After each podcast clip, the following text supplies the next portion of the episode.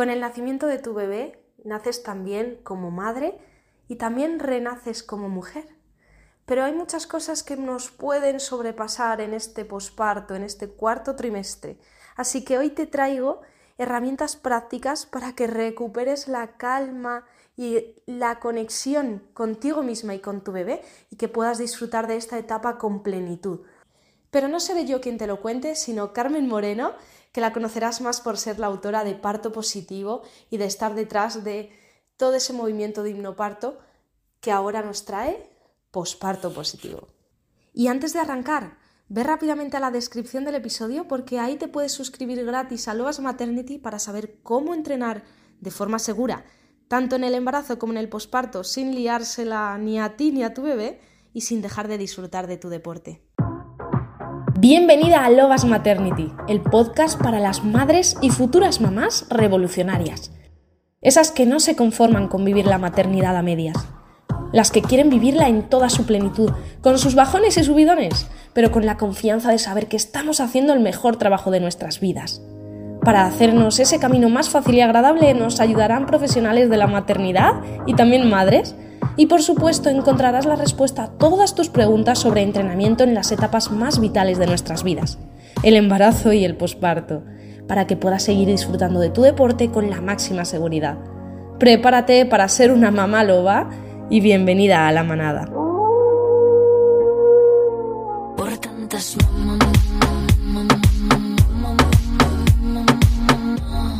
Pues bienvenida de nuevo a este episodio de Lobas Maternity en el que tengo el gran gusto de que vuelva a este micrófono Carmen Moreno, que es eh, la autora del libro del que vamos a hablar hoy, Posparto en Positivo, aunque la conocerás más por, eh, por su cuenta de, em, de, parto positivo y de su libro y de su curso de hipnoparto.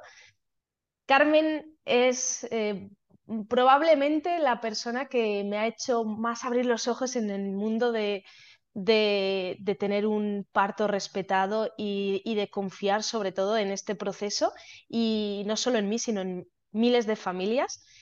Y ahora, no contenta con ello, pues nos quiere ayudar a las madres a que podamos vivir ese cuarto trimestre con más calma y con, con más conexión, porque a veces vemos el parto como si fuera la meta, cuando no es más que el principio de todo. Así que Carmen, gracias por estar de nuevo en este podcast. Bienvenida. Muchísimas gracias, Vero. Muchísimas gracias por tenerme aquí de nuevo. Un placer poder repetir. Siempre un placer estar aquí con vosotras, contigo y con todas las que estén al otro lado.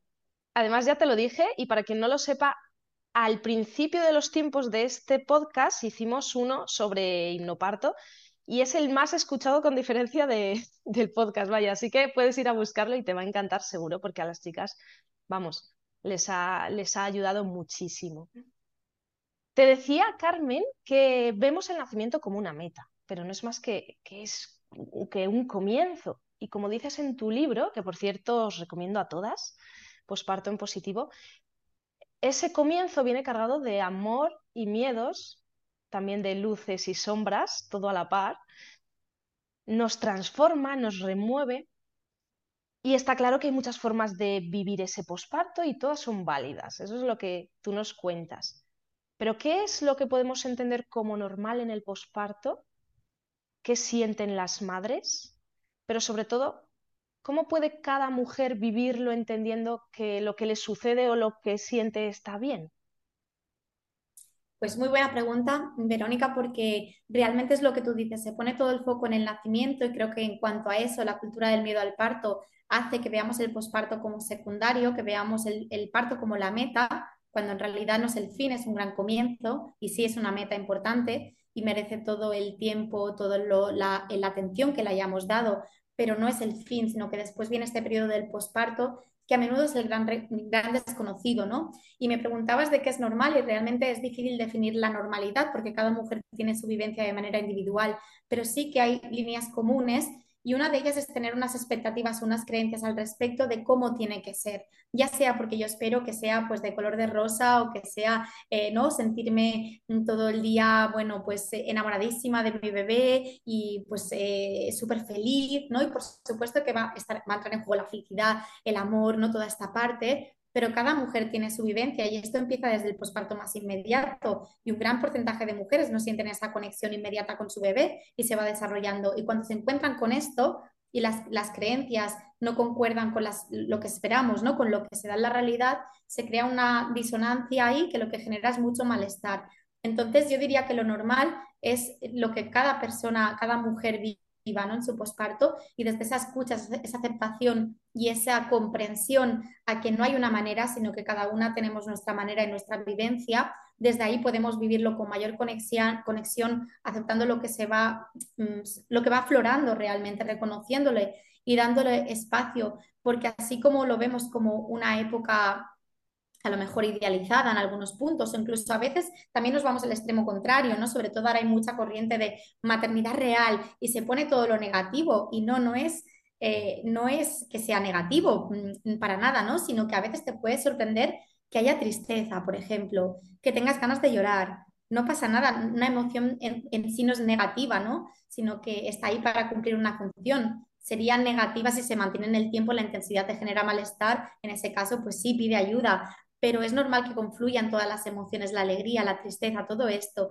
Y esto que nos permitimos en otras etapas de la vida, por ejemplo, cuando hay una transición de cambio, si dejas un trabajo y te vas a otro trabajo, quizás te sientes feliz y con ganas del nuevo trabajo y a la vez con miedo y a la vez con tristeza por tus compañeros, ¿no? Y te lo permites ahí, pero en el posparto no, parece que, bueno, que eso no toca, ¿no? Y sí que toca, toca todo, ¿no? Precisamente esa...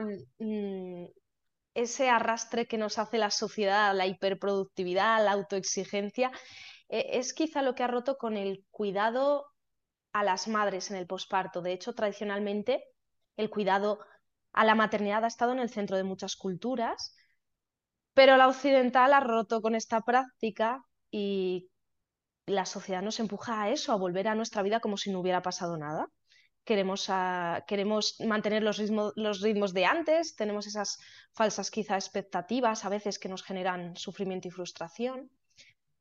¿Cómo podemos, y, si tú crees que debemos eh, intentarlo, recuperar esa cultura de cuidado al posparto y por tanto de respeto y de cuidado a las madres y a la vida? Creo que no solo debemos, bueno, es que debemos, debemos recuperar esa, ese cuidado. Cuidar de las madres al final es cuidar del mundo. Y creo que también en el, también en el, en el hecho de que estemos en una sociedad capitalista que valora tanto la productividad y que el cuidar no sea productivo, ¿no? Pues en esto también se genera esa, esa falta de valor a este cuidado tan necesario que es el cuidado de las madres. Y, y, realmente es importante porque vemos que una de cada cuatro mujeres ya durante el embarazo desarrolla un problema de salud mental y muchos de estos, el 75% son no diagnosticados. Por lo tanto, hay mucha invisibilidad de todo lo que se mueve y debemos cuestionar esas cifras porque eso sí que no es normal que tantas mujeres caigan en, problemas de salud mental. la falta de cuidado a las madres también se traduce en una falta de apoyo, en una falta de espacios, en una falta de sostén que antiguamente o en, en otras civilizaciones sí que estaba presente y que es tan importante, ¿no? Que esa madre se, que acaba de nacer también porque renacemos, ¿no? Nace un bebé, nace una madre. En esa transición a esa nueva identidad también se sienta sostenida, se sienta apoyada, que pueda delegar para realmente enfocarse en su bebé, ¿no? Esto que para tantas es inalcanzable, ¿no? Y que realmente pues eh, hay un elemento de, también de supervivencia o de tenerte que hacer cargo de otras cosas que idealmente no tendrías que hacerte cargo en ese momento, ¿no? Em, pero al final, pues muchas nos enfrentamos a realidades en las que no podemos vivir un posparto como una pausa como tal, ¿no? Y como dando esa prioridad real a lo que, lo que quizá biológicamente hemos sido diseñadas para dar prioridad a ello. Y precisamente aquí acabas de mencionar algo muy importante que cuentas eh, eh, al final de tu libro, que es el cuidarnos y dejarnos cuidar que nos cuestan mucho las dos cosas, tanto el dedicarnos tiempo a nosotras mismas como madres, como si eso fuera algo egoísta o un lujo, y ya ni te cuento el dejarnos ayudar, parece que todo lo tenemos que hacer nosotras y somos, mm, desde que somos madres, las que cuidamos y, no puede ser al contrario. ¿Qué consejo nos das a todas las madres para que se permitan este, este autocuidado y ese dejarse cuidar? Pues fíjate, Vero, que si lo pensamos de manera lógica, en una etapa que requiere tanto de nosotras, tanta entrega, poner el cuerpo, que estamos también eh, pues en, ese proceso físico, eh, tan físico, psicológico, espiritual a todos los niveles, ¿no? Esa transformación, cuando la vida demanda más de nosotras, en todo caso deberíamos cuidarnos más. Pero lo que sucede es que también limitamos ¿no? ese tiempo que tenemos pues, para, para dedicarnos, esa, ese cuidado, ¿no? toda esta parte. Entonces, yo creo que es importante aceptar esa situación y desde un punto de vista realista, porque quizá no es realista que yo tenga pues todo el tiempo del mundo para cuidarme o que la manera de cuidarme sea la misma en la que me podía cuidar antes. A lo mejor eso no es factible para mí en mi vida y de hecho tener la exigencia de que tengo que hacerlo me va a generar más malestar, ¿no? Desde dónde me cuido y cómo me cuido. Y si eso genera, si eso es realmente cuidar o, si no es cuidar, es sumar a la autoexigencia. Ahora además también tengo que meditar y tengo que hacer esto y tengo que hacer lo otro, ¿no? Entonces, yo un ejercicio que propongo en el libro y que muchas madres me han comentado que les ha venido súper bien y lo quiero compartir hoy contigo y con todas las que están al otro lado, es hacer un plan, un plan de autocuidado que realmente se integre en tu vida. Y aquí vamos a ser realistas, ¿no? Y vamos a pensar qué puedo hacer en un minuto, porque no va a haber ningún día que yo no tenga un minuto, ¿no? Y a lo mejor en un minuto hago cuatro respiraciones conscientes, a lo mejor en un minuto me pongo una parte de una canción que me guste y la bailo, a lo mejor en un minuto lo que sea, ¿no? Luego pensamos, si tengo cinco minutos, ¿qué puedo hacer en cinco minutos? ¿Qué puedo hacer en diez minutos? ¿Qué puedo hacer en veinte minutos? Y en media hora y en una hora, ¿no? Y tener como una lista de actividades o de algo que yo pueda hacer para, para sentirme que, que me llena, ¿no? Que me hace vibrar aquello que he elegido hacer.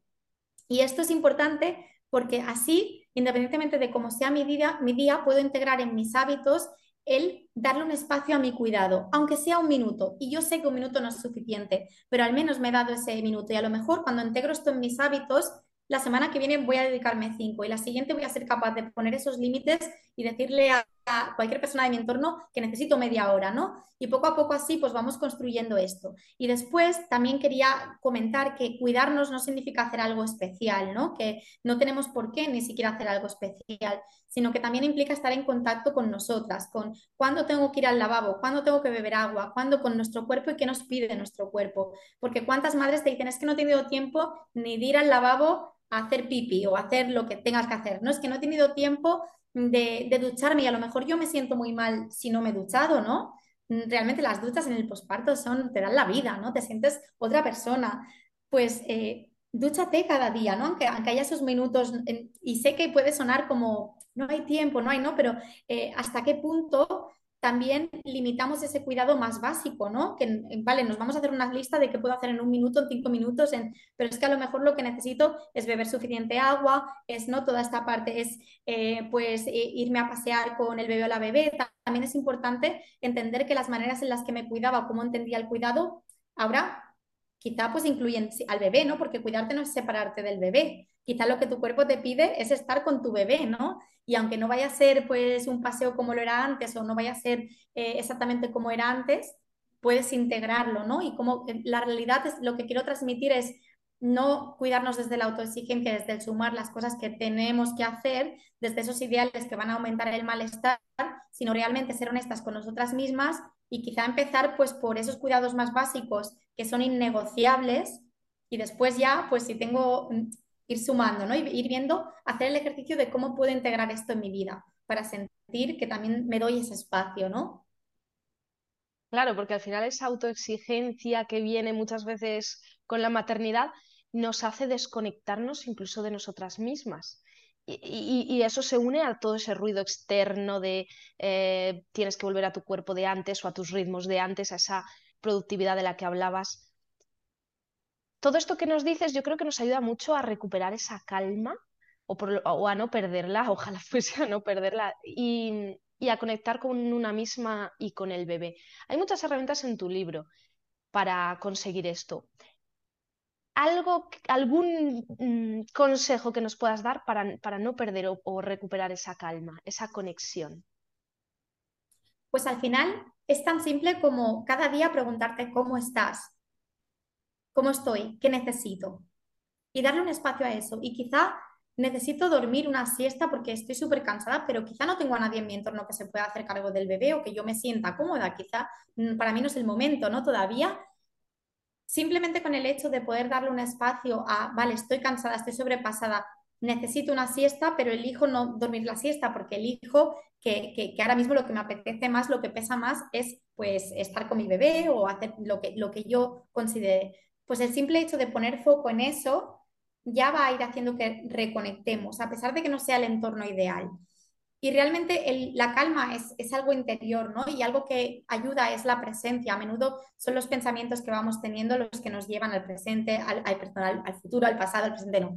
Em, entonces, a veces es tan simple como no tienes que meditar una hora o cinco minutos, sino el decir, vale, voy a cambiar este pañal, que es la, la tarea más repetitiva, más aburrida, ¿no? De, pero lo voy a cambiar poniendo foco en lo que hago, eh, notando eh, la textura de cómo le cambio el pañal a mi bebé y a la vez quizá pues me repito que mientras le cambio el pañal a mi bebé le estoy dando amor, le estoy cuidando, le transmito ese amor, esa paz, esa calma y quizá en la actividad más aburrida, más monótona, más repetitiva, podemos encontrar también esa presencia, ¿no? A veces no es tanto el hacer otra cosa, sumar otra cosa, sino integrarlo en tu vida, para que no necesites más tiempo para hacer aquello que te traiga esa calma y ese bienestar, sino que lo puedas integrar en lo que haces y que potencialmente incluso en lo que haces que te genera malestar o que te genera, eh, pues que si yo estoy cambiando un pañal y estoy pensando qué aburrimiento otra vez, eh, bueno, eh, todo el día aquí encerrada, ¿qué, qué, qué, qué está sucediendo ¿no? en mi cuerpo? ¿Cómo se siente mi cuerpo? Porque al final los pensamientos son microacciones y esto está estudiado a nivel científico. Cuando yo tengo un pensamiento se genera una respuesta. Y, de hecho, pues si estoy repitiéndome esto, se va a generar una respuesta acorde con lo que me estoy repitiendo. Sin embargo, si trato de utilizar esa tarea que sigue siendo repetitiva, que sigue siendo monótona, pero en lugar de decirme que, que aburrido, que estoy todo el día encerrada, que toda esta parte, pues pongo presencia en ello. Y también puedo darme el espacio de qué necesito. Mira, pues estoy aburrida, es que no hablo con ningún adulto. Vale, ¿qué puedo, qué, qué necesito? Pues quizá voy a llamar a una amiga y voy a dar un paseo con el bebé mientras hablo con mi amiga por teléfono. ¿Es ideal? No, quizá me gustaría irme a una cafetería, tomar algo y, salir, ¿no? Pero dentro de eso, pues eh, le doy espacio a, lo que necesito, ¿no? Dentro de mis posibilidades. A veces esa presencia mm, no, no podemos conectar con ella o, nos separamos de ella porque hay un dolor que curar antes. Hablo del tipo de nacimiento, que a veces, por supuesto, tiene, tiene muchísimo impacto ¿no? en, en el posparto y en el resto de nuestra vida. Pero cuando eh, el parto no ha salido como esperábamos, no solo tiene impacto físicamente, sino emocionalmente, esto nos impide esa conexión o, ese vivir con, plenitud el, posparto.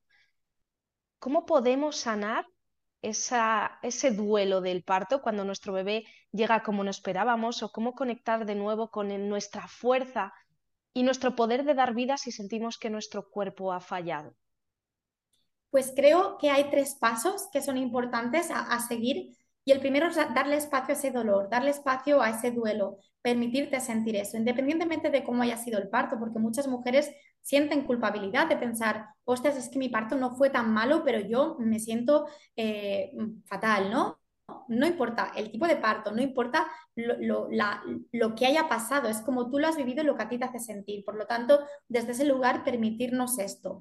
En segundo lugar, lo que el siguiente paso sería expresarlo en un entorno seguro, ya sea con una amiga con quien tienes mucha confianza y sabes que va a poder sostenerte, que no te va a decir, pero si tú y el bebé estáis bien, eh, no importa, ¿no? ¿Cómo te quejas, ¿no? Este tipo de, de comentarios tan integrados en la sociedad, ¿no? No, en un espacio seguro puede ser con, pues, con alguien de tu entorno, con una psicóloga perinatal, con mm, quien lo consideres.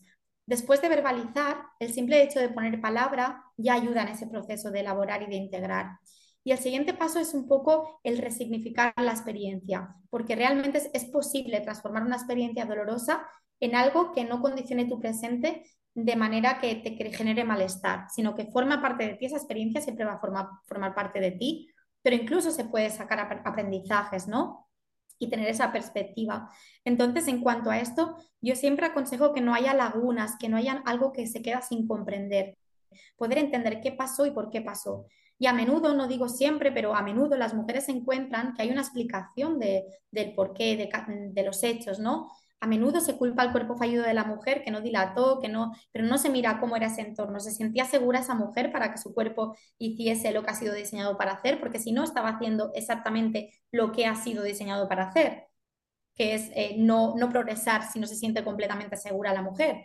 Em, había una malposición, había ¿qué, qué, qué, qué sucedió, por qué se dio, cómo se dio, y esta comprensión ya va a ser muy sanadora, ¿no? El poder resignificar esa experiencia, el poder alejarnos de la culpa de mi cuerpo fallido, de toda esta parte, ¿no? De que genera tanto malestar y el poder eh, conectar con ese porqué.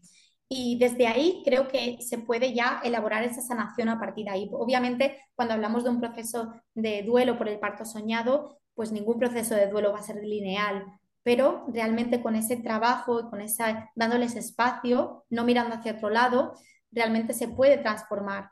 Y te diría también, Vero, que aunque los partos en un primer momento eh, hayan sido, pues quizá como la mujer deseaba o la mujer perciba que ha sido una experiencia positiva, a menudo conforme pasa el tiempo y se va elaborando, siempre va a haber cositas. El parto nos marca de por vida, no es un, un evento trascendental que vamos a ir recordando y vamos a ir elaborando. Y a lo mejor, aunque lo tengamos en un primer momento como súper positivo, pues empiezas a pensar, ostras, ¿Cuánto tiempo hice piel con piel? A ver, voy a mirar las fotos. Pues si solo estuve cinco minutos, me hubiese gustado que fuese más tiempo. Vale, esto, ¿no? Y, puede haber pequeños, a veces hablamos de trauma como que tiene que haber un gran trauma, ¿no? un parto traumático, o no, pero puede haber también como esos malestares. También es importante verbalizar esto y darle un espacio y entender que no tienes por qué tener un parto súper traumático en lo que entendemos por, para que haya algo que elaborar ahí.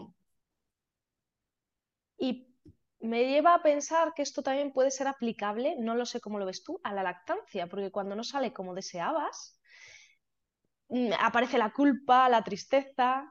¿Qué hacemos en esta situación? Totalmente, eh, lo mismo. Yo creo que con la lactancia también es importante entender que hoy en día tenemos suficiente información para entender eh, los beneficios de la lactancia materna que son indiscutibles pero que esto no quita que, sea lo mejor para todas las madres. Cada madre tiene un contexto y es importante entender que el bebé se nutre del amor de la madre y que si tú estás bien como madre, tu bebé estará bien. Y esto es lo más importante, el que la madre también tenga ese espacio para cuidarse. Yo de verdad se me parte eh, el alma cuando a veces nos llegan historias de mujeres que no te puedes imaginar lo que han pasado eh, por, lactancias eh, que, no, se ha podido finalmente, pero hasta que llegan a tomar esa decisión hay una, un sufrimiento y una lucha que yo no digo que no se tenga que buscar soluciones, por supuesto, me refiero un poco a llevarlo al extremo de, pasar mucho sufrimiento em, por, pues, por diferentes dificultades que se van poniendo en el camino. Y, creo que esto parte de la base también de, no priorizarnos, ¿no? Y no priorizar pues, qué es con lo que yo voy a estar bien también. Y ir aceptando también lo que se va presentando y eligiendo también aquello que nos cuida a nosotras. Lo respetuoso es lo que es respetuoso con una misma, realmente, ¿no? Y al final es eso, el bebé se nutre del amor de la madre. Y a estas alturas todas conocemos los beneficios de la lactancia materna, pero realmente si genera malestar, si, si genera ese sufrimiento que, que, es para muchas mujeres por cualquier motivo, si después de buscar ayuda de las profesionales adecuadas, que creo que esto también es súper importante, entender que no vas a recibir la ayuda adecuada por defecto de eh, los profesionales que te entiendan por defecto en todas las ocasiones. No quiero aquí causar ninguna, pero ya, ya me entendéis, no generalizando y hay profesionales muy formadas y todo lo que queramos, pero no siempre se va a dar que tú tengas la ayuda que necesitas. Entonces, por supuesto, busca una asesora de lactancia, una BCLC, que son las que tienen la mayor calificación para acompañar este momento. Busca soluciones si tu lactancia no es como deseabas, si hay algún, alguna piedra en el camino. Pero ante todo, cuídate, escúchate y elige lo que te traiga paz como madre. Creo que esto es importante y de nuevo es una, una, una parte más de la exigencia, ¿no? Y, y realmente yo veo historias, eh, Vero, que, son bastante extremas en cuanto al sufrimiento al que se llega, ¿no? Totalmente. Además, eh, volvemos a lo mismo, es el también, por un lado, el dejar, el, cuidarse, el cuidarse, pero también después de haberse dejado ayudar o de buscar esa ayuda. Entonces, bueno, busquemos ese equilibrio. Y cambiando un poco de tema, antes mencionabas pues la importancia del piel con piel, que yo creo que ya todas lo conocemos, pero no solo la primera hora de vida, ni siquiera solo las primeras semanas.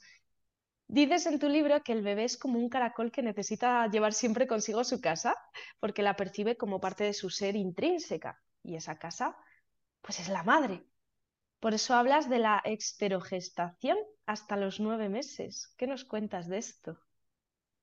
Sí, eh, pues el bebé nace entendiendo que es parte de ti, de la madre, ¿no? Como dice Nils Bergman, que tiene esta frase tan bonita que dice que el único hábitat del recién nacido es el cuerpo materno.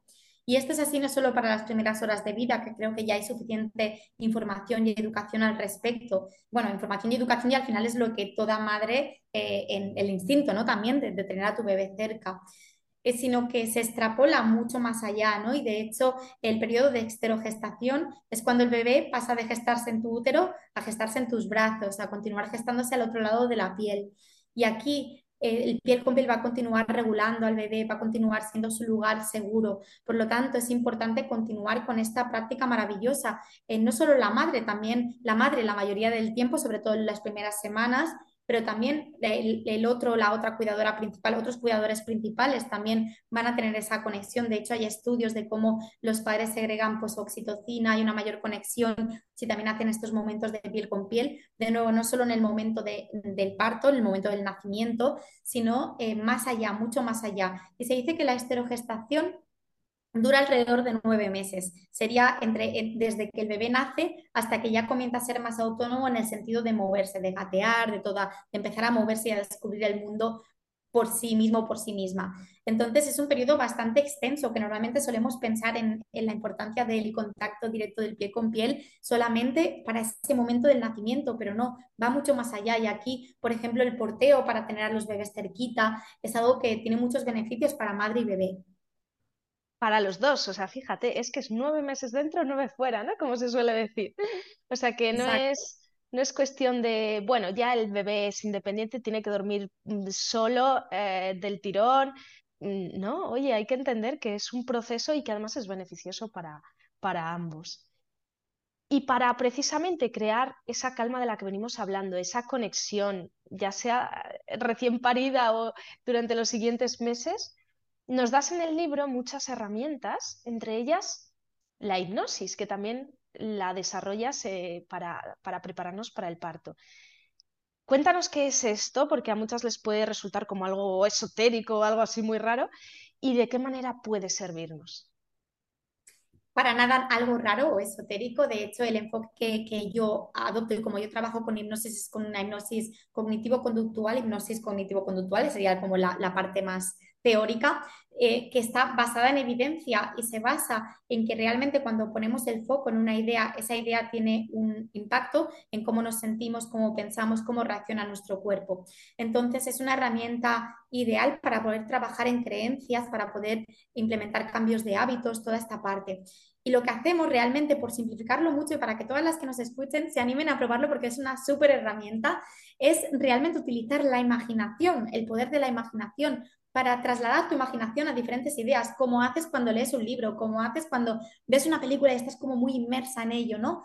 En este caso se van narrando dentro de un guion de hipnosis diferentes ideas y estas ideas en las que vas poniendo la atención a través de, de tu imaginación vas a ir reforzando una respuesta deseada. Me explico. Por ejemplo, si yo estoy en mi posparto y estoy pues em, con, como te diría, pues a lo mejor podríamos trabajar eh, esa confianza en que, en que soy la mejor madre para mi bebé y toda esta parte. Quizá yo me estoy cuestionando si lo estoy haciendo bien, si no lo estoy haciendo bien. Quizá yo a nivel racional me estoy empachando de información, me quiero leer todos los libros porque lo quiero hacer súper bien y, y bueno, y busco tanto fuera, ¿no? Y quizá pues con hipnosis hay un agarrando, ¿no? Y te va reforzando como tú te sientes, tú sientes que eres la mejor madre para tu bebé, que la respuesta está dentro de ti, confías en tu instinto.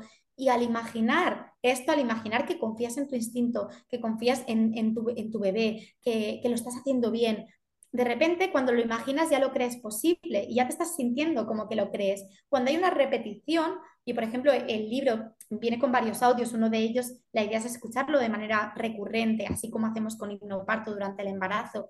Cuando lo escuchas de manera recurrente, cada día o cada dos días o cada tres días, da igual, vas reforzando esta respuesta, por lo que al final se va a convertir en, en, la respuesta automática y vas a ir dejando ir esos patrones de pensamiento, de comportamiento, esas creencias que no te hacían bien, que son nocivas para tu bienestar, que no te aportan nada realmente. Y esa es la clave de la hipnosis, tan fácil como el uso de las palabras, un guion, para inducir, una, en este caso, una relajación profunda y después eh, poder trabajar en todo esto. Y fijaros que, también cuando inducimos una relajación profunda y yo cada dos días, cada tres días, cada día, cuando queráis, escucho este audio que me relaja, que me refuerza este sentimiento, a la vez también estoy reforzando mi capacidad de autorregularme, de que cultivar esa calma interior, de relajarme. Y fijaros que la terapia de relajación, el, practicar la relajación a diario o darle un espacio, ya de por sí tiene muchos beneficios a nivel de salud.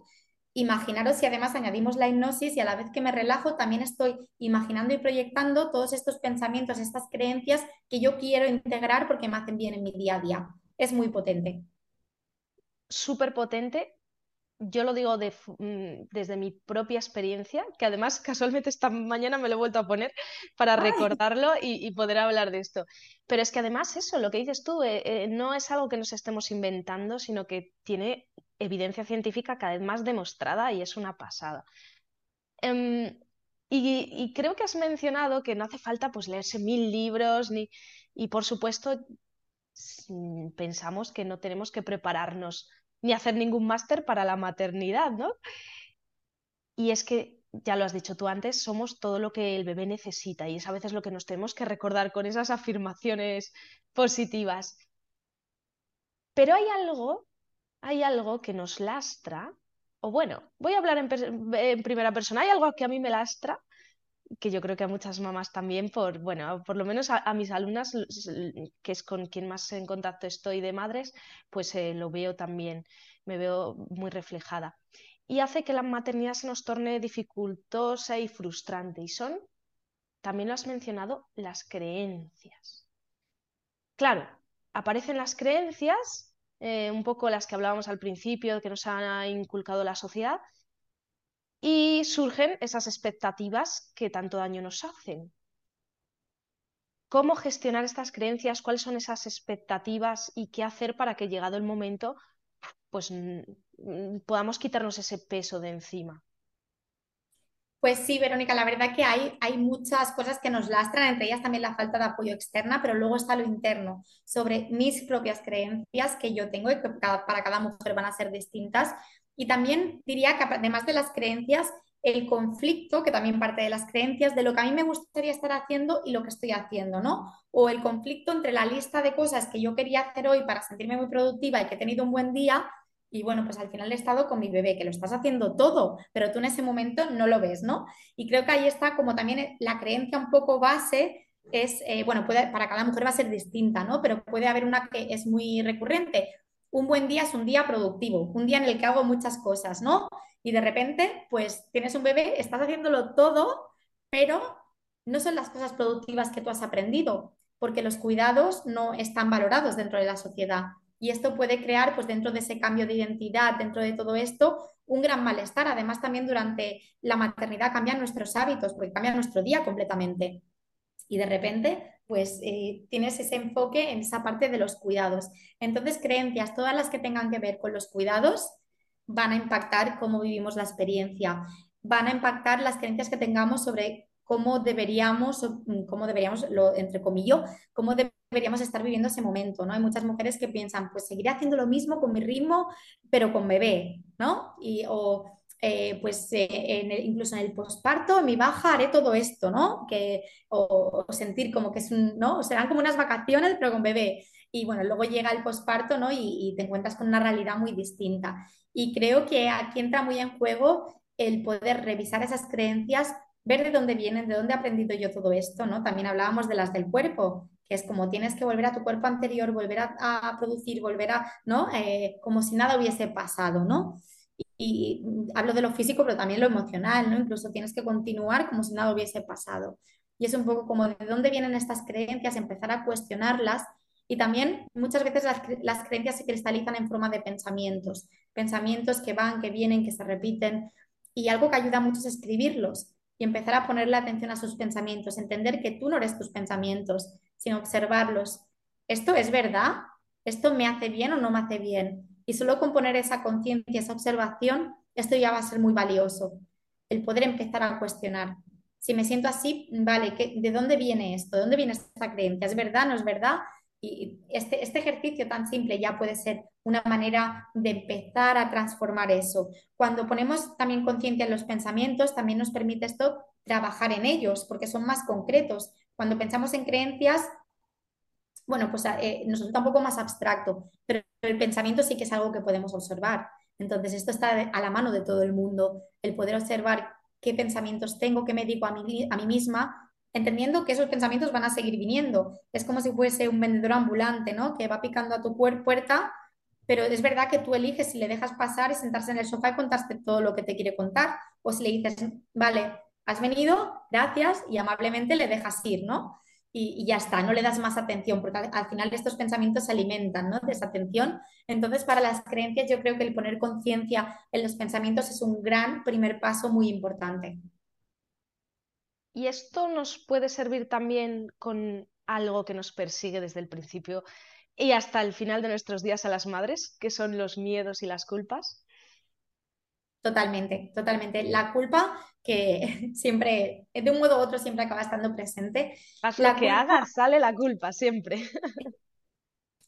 En muy pocos contextos puede tener una razón positiva de ser, ¿no? Eh, bueno, si ya te hago algo malo, Verónica, pues me va a servir para pedirte perdón, ¿no? Pero quitando esto, en la maternidad rara vez va a tener un, sentido de ser, más que indicarnos que las expectativas no se, no se corresponden con la realidad y que ahí hay una disonancia que está generando malestar. Y como yo no he llegado a hacer toda esta lista de cosas, pues vaya día más, ¿no? Y como no, no llego a todo esto, como no me siento de esta manera, pues y se genera esa culpa, ¿no? O como veo en Instagram que aquí pues eh, hacen yoga con el bebé al lado, hacen toda la clase seguida, una hora entera y yo mm, es que no he podido ni hacer nada, eh, pues culpa, ¿no? Toda esta parte. Entonces creo que eh, aquí entra mucho en juego la aceptación, que creo que también era algo que quería, de lo que íbamos a hablar hoy, ¿no? La aceptación de, de mi realidad y para mí esto era muy importante con el libro y con todo lo que hago, el que realmente poder transmitir que hablamos de herramientas, pero que esto no quiere decir que sumemos a la autoexigencia y sumemos a la culpa de no llegar a poner en práctica esas herramientas, ¿no? Sino que es un poco como dentro de mi día qué es lo que yo puedo integrar y lo integro desde qué lugar, porque yo lo que quiero es sentirme bien y tener bienestar y calma y paz interior. Por lo tanto, no voy a sumar algo desde la autoexigencia de ahora también cada día tengo que hacer esto, esto, esto y esto y esto y, sentirme más culpable, porque es que lo veo mucho, lo menciono porque es como una rueda, ¿no? Un círculo vicioso. Mm, me siento, siento esta culpa, a lo mejor me lleva pues a buscar herramientas para eh, ese bienestar, trabajar la aceptación, pero ahora las herramientas se convierten en algo que además tengo que hacer cada día y va, ¿no? Eh, no, ¿no? Mm, ¿Desde dónde hacemos eso? Es que no tenemos que llegar a todo, ninguna llegamos a todo y, es así, ¿no? Y, realmente es desde ese lugar desde el que creo que es importante trabajar la culpa, escucharla porque viene a decirnos algo, viene a decirnos que hay una disonancia entre la expectativa y la realidad, desde ahí trabajar la aceptación. Y si hoy pues he estado en el sofá todo el día con mi bebé pues acepto esto y acepto que como yo hasta este momento de mi vida, a lo mejor, estoy hablando de hipotético caso, ¿eh? pero creo que a muchas nos, nos remueve esta parte. Hasta este momento de mi vida he valorado mis días porque eran muy productivos, porque trabajaba, porque, o porque hacía tantas cosas, o porque tal, y de repente mi día es así, pues me permito también ese malestar, porque es que estoy ¿no? teniendo un cambio de hábitos brutal, eh, estoy renaciendo como madre y esto me está sirviendo para poner mirada a que, ostras, Em, pues me genera malestar estar en el sofá con mi bebé eh, tantas horas, ¿no? Me hubiera gustado hacer todo esto, ¿no? Y bueno, pues desde ahí también puedo ver qué creencias tengo, qué pensamientos tengo y hacer ese trabajo de aceptación, que es un proceso y que nunca termina, ¿no? No es que un día digas, vale, estoy vivo en aceptación, ya nada, ya no me peleo con mi realidad y ya mm, voy a tener bienestar absoluto y calma mental y paz mental. Y tú lo sabes, Vero, que yo trabajo con estas herramientas y, y Vero y yo, bueno, yo entrené todo mi, mi embarazo con Vero y ella lo sabe, ¿no? Lo sabes de primera mano, que, yo conozco muy bien estas herramientas y tengo mis momentos de todo, ¿no? Entonces, también a todas las madres que nos escuchen, que no piensen que nadie tiene una vida ideal, ni, ni, vive en modo zen 24 horas, ni mucho menos. Ni mucho menos. Y por eso yo también quería transmitir esto en el libro. Es como coge lo que resuene, pero no te lo sumes desde la autoexigencia. Pues... No te lo sumes desde ahí. Y, justo, además, antes de grabar, por detrás de los micros, hablábamos Carmen y yo de su tercer embarazo, cuando entrenábamos juntas, en el que, por si fuera poco, todo lo que tenía encima del emprendimiento, de la maternidad, estuvo escribiendo este libro. Y, yo ahora me sentía muy identificada porque, eh, claro, mi tarea pendiente es la aceptación, lo ha sido desde el, primer, desde el día en que di a luz, porque es, como dices tú, no termina nunca. Todos los días tengo que trabajar esa aceptación, lo digo por si a alguien le sirve. Mi agenda siempre está llena de cosas por hacer, de lista de tareas, y ningún día cumplo con todas. Entonces, bueno, hay días en los que me lo tomo mejor que otros, pero esto es así, es un proceso. Tengo que entender que mis ritmos no son los de antes. Pero, como decía, en, fíjate, en, el, en tu último embarazo, Carmen, de tu tercera niña, eh, fuiste capaz de escribir un libro eh, y, de, sacar adelante ese emprendimiento. O sea que antes decías que la maternidad no es todo malo, sino que conlleva muchos cambios en nuestro cerebro. Em, junto al nacimiento de una madre nace una nueva mujer, una nueva identidad y en muchas ocasiones nuevas oportunidades. ¿Qué, qué, oportunidades ocultas podemos encontrar en ese posparto? Como fue a lo mejor en tu caso, pues el reinventarte como profesional y también como, como lo es en mi caso. Exacto, pero para mí todos mis pospartos, no solo, bueno, los tres pospartos, porque en el primer posparto escribí el libro de hipnoparto, en el segundo posparto emprendí con parto positivo y en el tercero escribí posparto en positivo. O sea, han sido a nivel laboral, pero también a nivel personal, han sido eh, etapas de mucha creatividad. Y también en ese renacer y en ese cambio de hábitos, te da la oportunidad de enfrentarte a ese malestar, ¿no? De, de ostras, pues cómo me rijo por esto, cómo no. Pero también, aparte de eso, te da para mí, para muchas mujeres, ¿no? También el, reorganizar tus prioridades, ¿no? Y de repente, pues esto abre muchas puertas, ¿no? Y, realmente te cuestionas, pues cosas, ¿no? Yo, por ejemplo, pues decidí dejar mi trabajo corporativo. Además, también me conectó muchísimo con el deseo eh, imparable de acompañar a otras mujeres, de aportar herramientas, de formarme en diferentes cosas, bueno, ah, realmente fueron una absoluta revolución, me dieron la vuelta como... De entrenar, de entrenar. De entrenar, sí, es verdad, es verdad, de entrenar, entrenar ahí a tope con Vero, que bueno, lo hacía como os decía antes, ¿no? En el centro comercial, en medio centro comercial, Total. con mis en un tipo de chiqui park, o sea, buscando momentos eh, no perfectos, porque al final lo que te enseña la maternidad es que no es todo o nada, y como busques el momento que sea todo ideal y todo perfecto, no va a estar, desde que la casa va a estar desordenada y está bien así para mí, vaya, hasta que se van a curar las lavadoras, a que si quieres entrenar, a lo mejor lo tienes que hacer pues eh, estando tus hijas por, por, alrededor, ¿no? Y empezar a resignificar eso y empezar a entender, pues para mí era sobre todo el cambiar el pensamiento de, eh, jolín, es que no tengo ni un momento para mí, es que me encantaría hacer esto como mi momento, eh, pensar, mira, qué ejemplo le estoy dando a mis hijas de que integro esto, de que no, toda esta parte. Y, bueno, pues creo que, que, para mí ha sido un absoluto regalo, una transformación brutal y etapas de mucha creatividad. Y lo veo en muchas mujeres, cómo te da esa creatividad y te da ese empuje también a hacer cambios en tu vida. Bueno, mm, para mí también los pospartos han sido momentos de decir, venga, nos vamos a viajar, irnos a viajar con las niñas, a cambiar de país, bueno, un montón de cosas, tanto a nivel personal como profesional.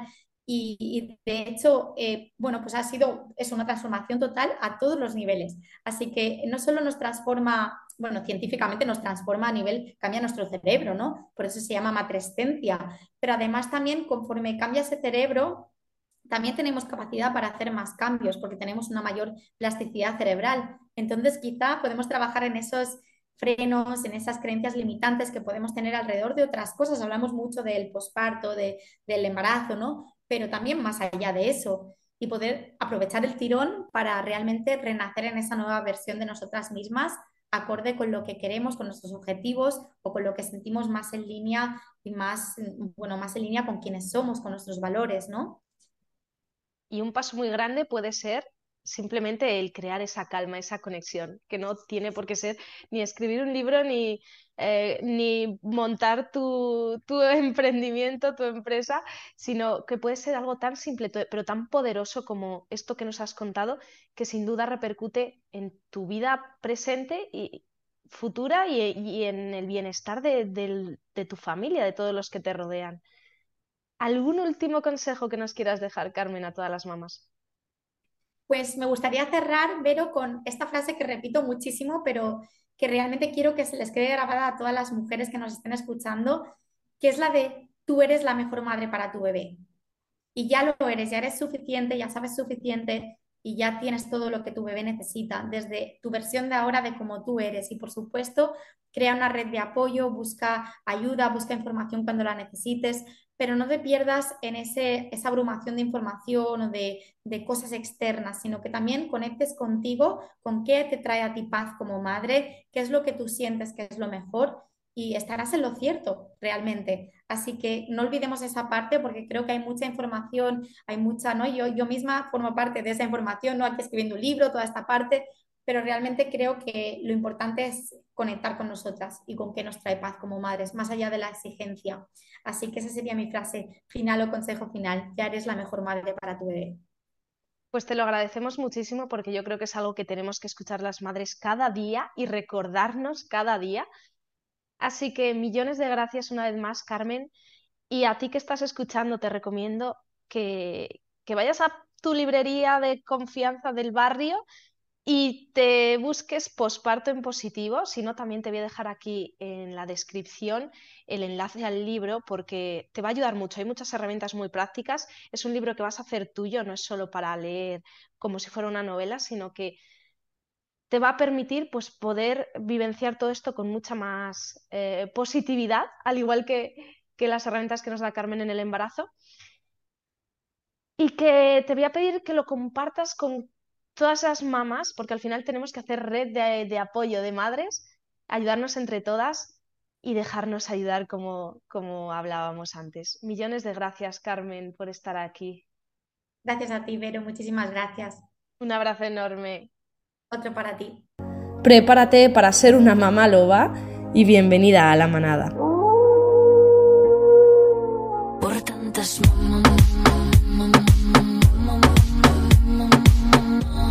cierto, en la descripción del episodio tienes el enlace al libro de Carmen, pero también a la suscripción de Lobas Maternity de forma que puedas saber cómo entrenar tanto en el embarazo como en el posparto cuidando de ti, cuidando de tu bebé y haciendo las cosas bien para poder disfrutar de por vida de tu deporte.